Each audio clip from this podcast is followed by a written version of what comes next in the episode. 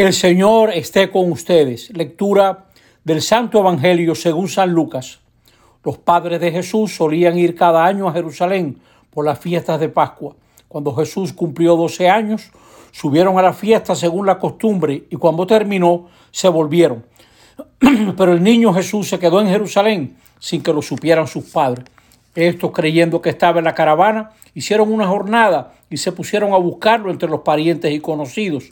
Al no encontrarlo, se volvieron a Jerusalén en su busca. A los tres días lo encontraron en el templo sentado en medio de los maestros, escuchándolos y haciendo preguntas. Todos los que le oían quedaban asombrados de su talento y de las respuestas que daba. Al verlo, se quedaron atónitos y le dijo su madre, Hijo, ¿por qué nos has tratado así? Mira que tu padre y yo te buscábamos angustiados. Él les contestó, ¿por qué me buscaban? No sabía que yo debía estar en la casa de mi padre, pero ellos no comprendieron lo que quería decir. Él bajó con ellos a Nazaret y siguió bajo su autoridad. Su madre conservaba todo esto en su corazón y Jesús iba creciendo en sabiduría, en estatura y en gracia ante Dios y los hombres. Palabra del Señor. Estamos celebrando esta hermosa fiesta de la Sagrada Familia. Es el domingo de la Sagrada Familia de Jesús, María y José. Nuestra sociedad valora mucho las relaciones productivas, las relaciones de utilidad, y descuidamos las que no son útiles. Los dominicanos dicen luz en la calle y en la casa oscuridad. Sin embargo, la escritura, la palabra de Dios, nos invita a amar a la familia, a dedicarle tiempo, consideración. Hay que ser sumamente considerados con nuestros familiares y es uno tal vez de los mayores fallos que algunos hemos cometido en nuestra vida, la falta de consideración hacia los que están cerca de nosotros. Tenemos que descubrir que amar al Padre, amar a la Madre, crea en nosotros esa fuerza, esa consistencia, esa dignidad. El que reconoce la dignidad del padre y de la madre va siendo cada vez más digno de ser respetado, porque ese respeto nos va estructurando, nos va constituyendo. En toda familia hay tensiones, en todo matrimonio hay tensiones. Yo les recomiendo leer despacio los cuatro verbos de la carta a los filipenses, la segunda lectura de hoy se los voy a, leer. Dice la carta de Pablo, le está hablando a los esposos, sobrellévense mutuamente, sobrellévense, porque hay cosas que por más que quieras no vas a cambiar, te va a tocar sobrellevarlas, saber acotejarlas.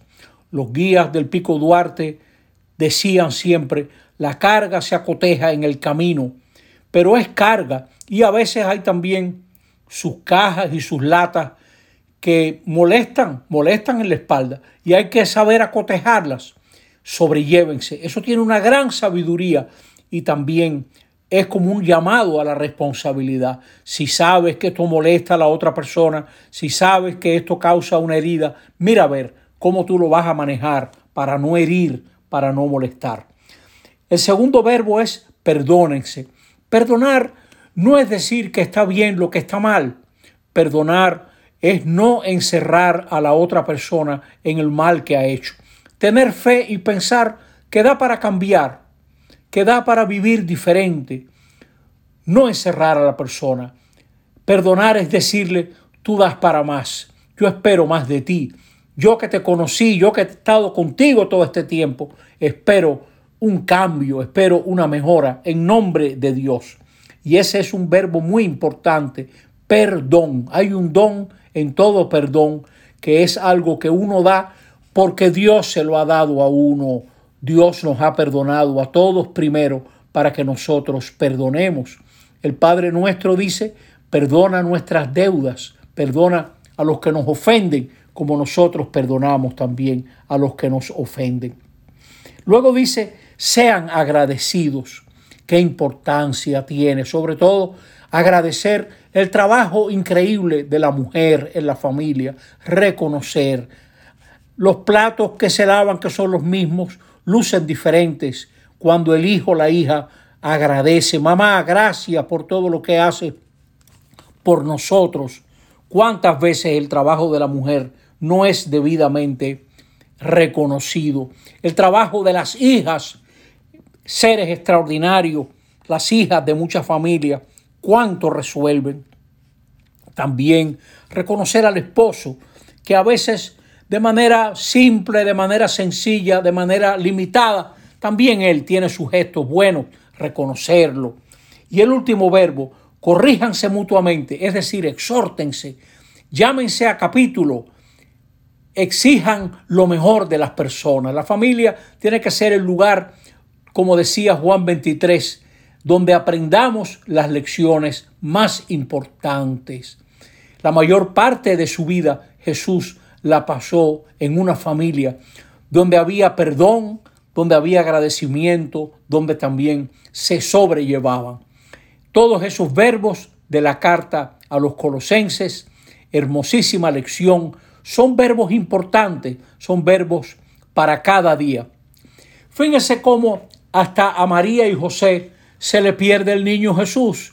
Todos los que tienen hijos o hijas adolescentes, pídanle a Dios paciencia. Están delante de un ser que es nuevo, de una muchacha, de un muchacho que va descubriendo quién es, que va poco a poco abriéndose paso en la vida y hay que tenerle mucha paciencia. Fíjense cómo hay una falta de entendimiento ahí. Jesús se quedó en Jerusalén y María y José lo buscan angustiado y ella, María, le dice, hijo, pero ¿cómo nos has tratado así? etcétera. Pero al mismo tiempo no hay ruptura. María guarda todo esto en su corazón para ver qué significa, para ir comprendiendo más. Y Jesús sigue bajo su autoridad. O sea que tenemos que evitar los dramas, tenemos que evitar la ruptura, las novelas, los llantos de novela venezolana. No, tenemos que crecer en familia y eso implica ir al paso, no, no empezar una guerra por cosas que, que pueden llevar al fin a la familia.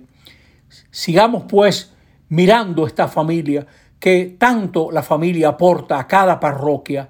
La parroquia se sustenta en la familia. Y hoy en día la sociedad quiere controlar mucho la vida de la familia, pero esa la tiene que decidir sobre todo los esposos. Ese diálogo entre el hombre y la mujer. Hay que conversar más. ¿Cómo vamos a vivir? ¿Cómo van a gastar? ¿Cómo van a ahorrar? cuál es la mirada hacia el futuro, qué orientación van a buscar. No teman considerar pertenecer a alguna comunidad que en tanto añaden a la vida alguna asociación de matrimonio, la que ustedes consideren algo parroquial, como ustedes le vaya mejor. Pero es bueno también aprender y escuchar de otros. Que Jesús, José y María nos ayuden a vivir una vida familiar plena, donde hay que poner lo mejor, lo mejor de cada uno de nosotros. No puede ser que le demos a la empresa lo mejor y las obras a la familia. No, tenemos que tener gran calidad con todo el que comparte nuestro techo y nuestro hogar. Así sea. Amén.